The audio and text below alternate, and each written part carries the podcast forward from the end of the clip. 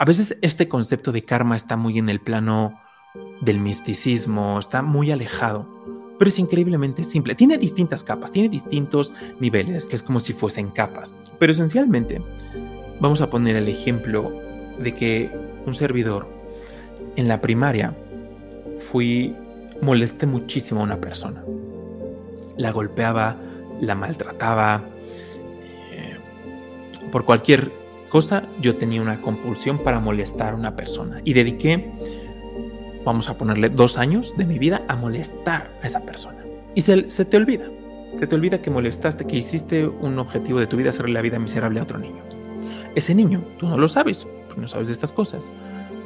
Pero ese niño tuvo traumas. Aunado a tú molestarlo en casa, tenía problemas en su familia, porque su mamá también golpeaba a ese niño. Creció con muchísimos traumas, muchísimos traumas. De esto nacieron problemas mentales. Y en ti, para, tú te convertiste en un objeto de odio y de ira.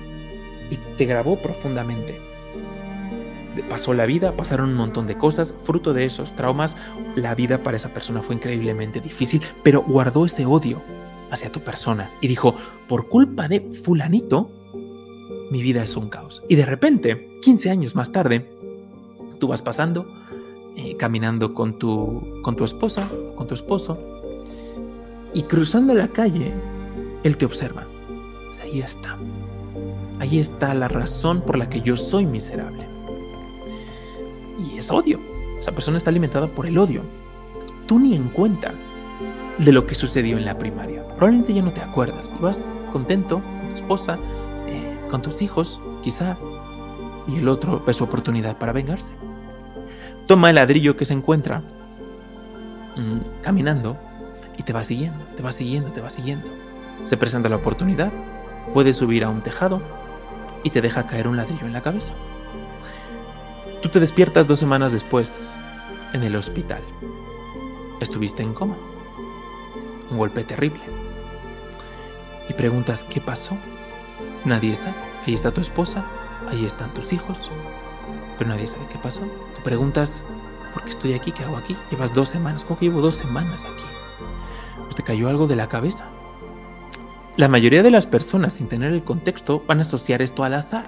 Se cayó un ladrillo que estaba ahí, que estaba mal puesto. Era una tarde con mucho aire, con mucho viento. Y te cayó eso en la cabeza. Qué mala suerte tuviste. Si a lo mejor eras una persona religiosa, vamos a asumir, vamos a pensar que en esas dos semanas tú ibas a tener una entrevista de trabajo o ibas a abrir un negocio, pero tenías ese lapso porque tenías inversionistas detrás y te habían dado ese lapso para abrirlo y tu vida profesional como que colapsó y eres una persona que eras ahí una persona creyente en la divinidad. Y dices, Dios, ¿por qué me hiciste esto? Dios, ¿por qué a mí? Qué mala fortuna de haber ido caminando en la calle me cayeron ladrillo en la cabeza. Dios, tú pudiste haber evitado esto. Tú pudiste haber evitado que me cayera ese ladrillo en la cabeza, porque yo soy un creyente y voy al templo, la religión que sea, los domingos. Voy a decir, puede ser la que sea. Hinduismo incluso, da igual voy al templo y pues estoy ahí y escucho. ¿Por qué Dios permitiste eso? Nosotros que estamos viendo la película, vimos causa y efecto. Nosotros tenemos los datos. Esa persona no. Esa persona en ese estado no hubo el desarrollo de la capacidad de tener perspectiva de las cosas. Esa capacidad de hacerle zoom o de, de hacia adentro o hacia afuera para salirse y comprender causa y efecto.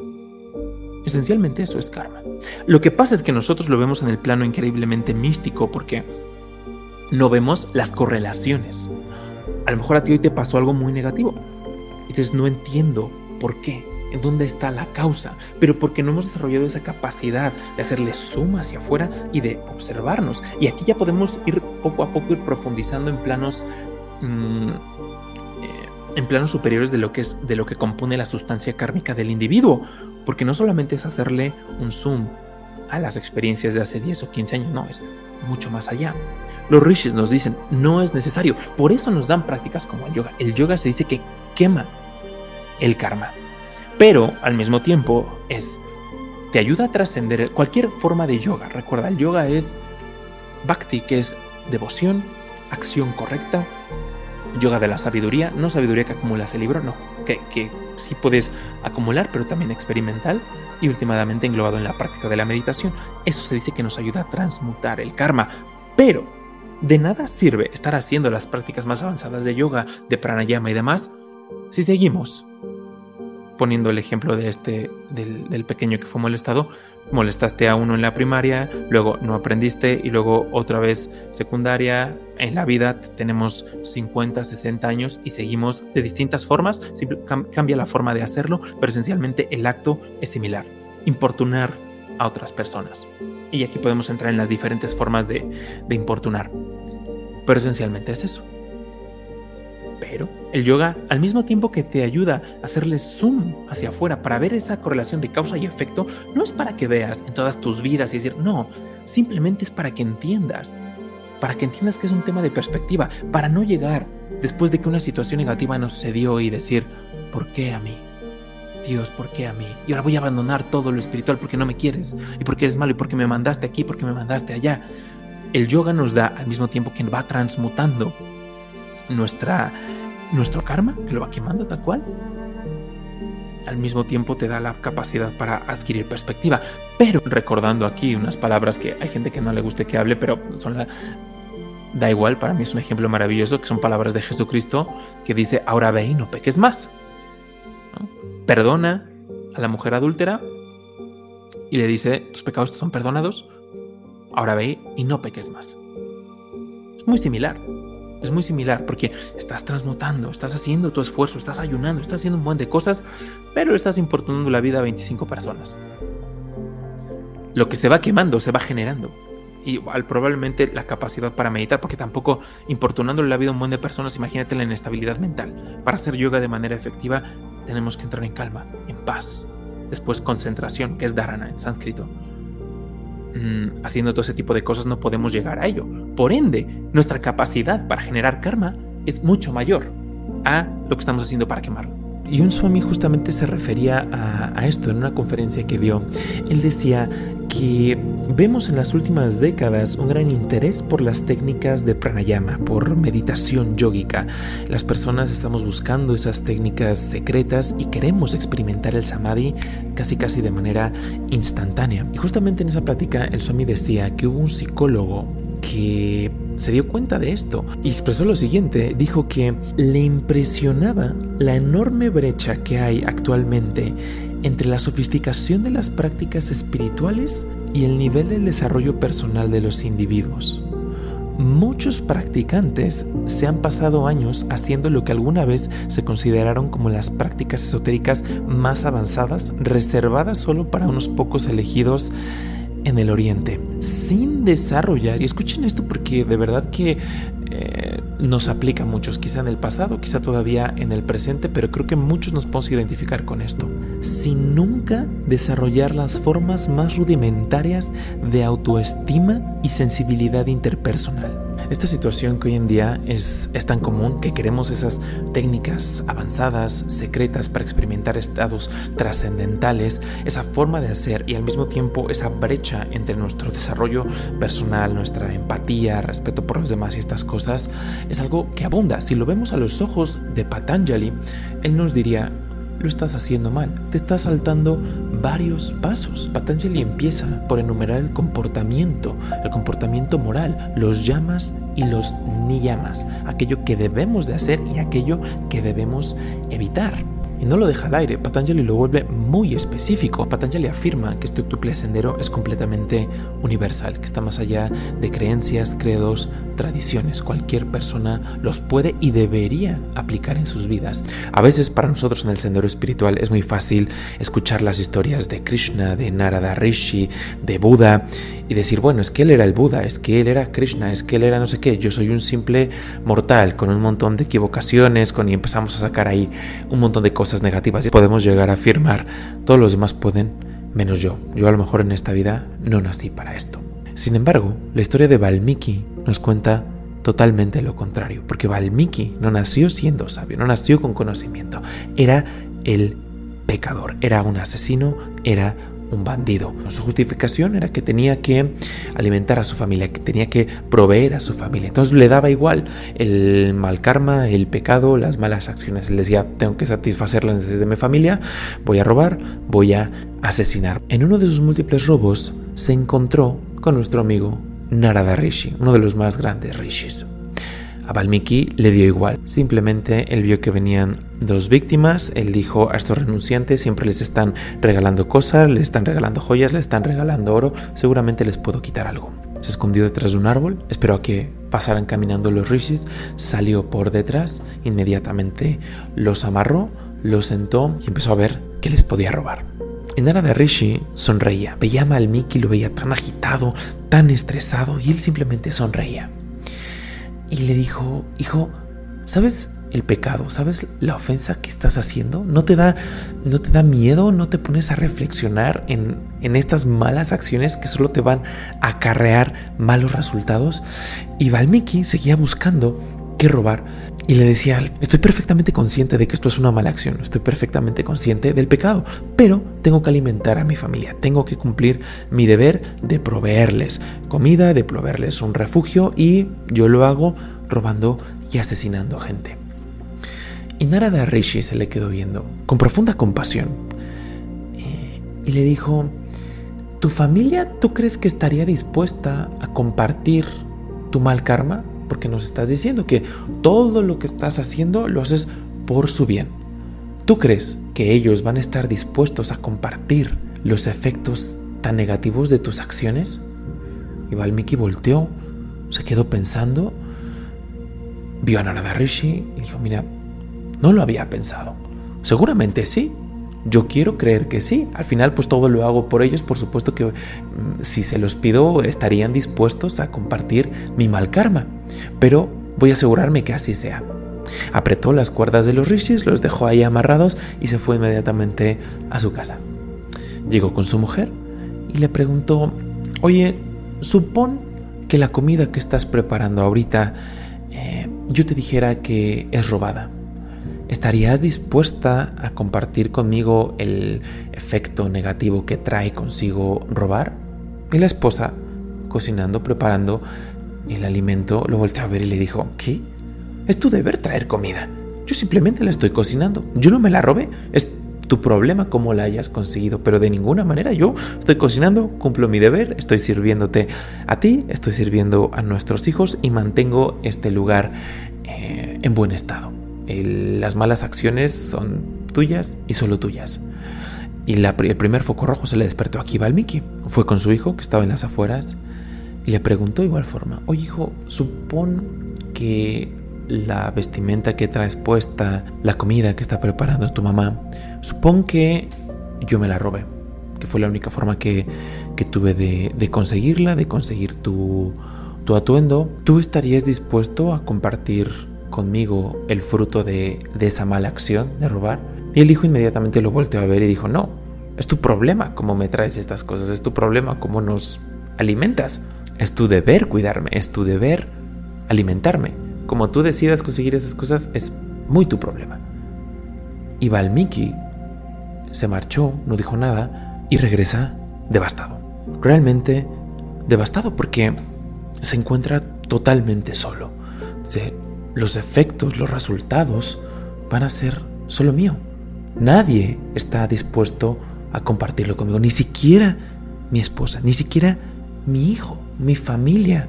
Me han dejado solo. Esto, estas eran, estos eran los pensamientos de Valmiki. Le dice, Narada, tienes razón. Nadie está dispuesto a compartir la carga conmigo. ¿Qué puedo hacer? ¿Qué puedo hacer? Porque estoy seguro que para mí ya no hay, ya no hay salida en esta vida. Creo que eh, lo he echado todo a perder. Creo que no hay remedio. He matado y he robado durante años. ¿Hay algo que puedo hacer o de verdad ya está todo perdido?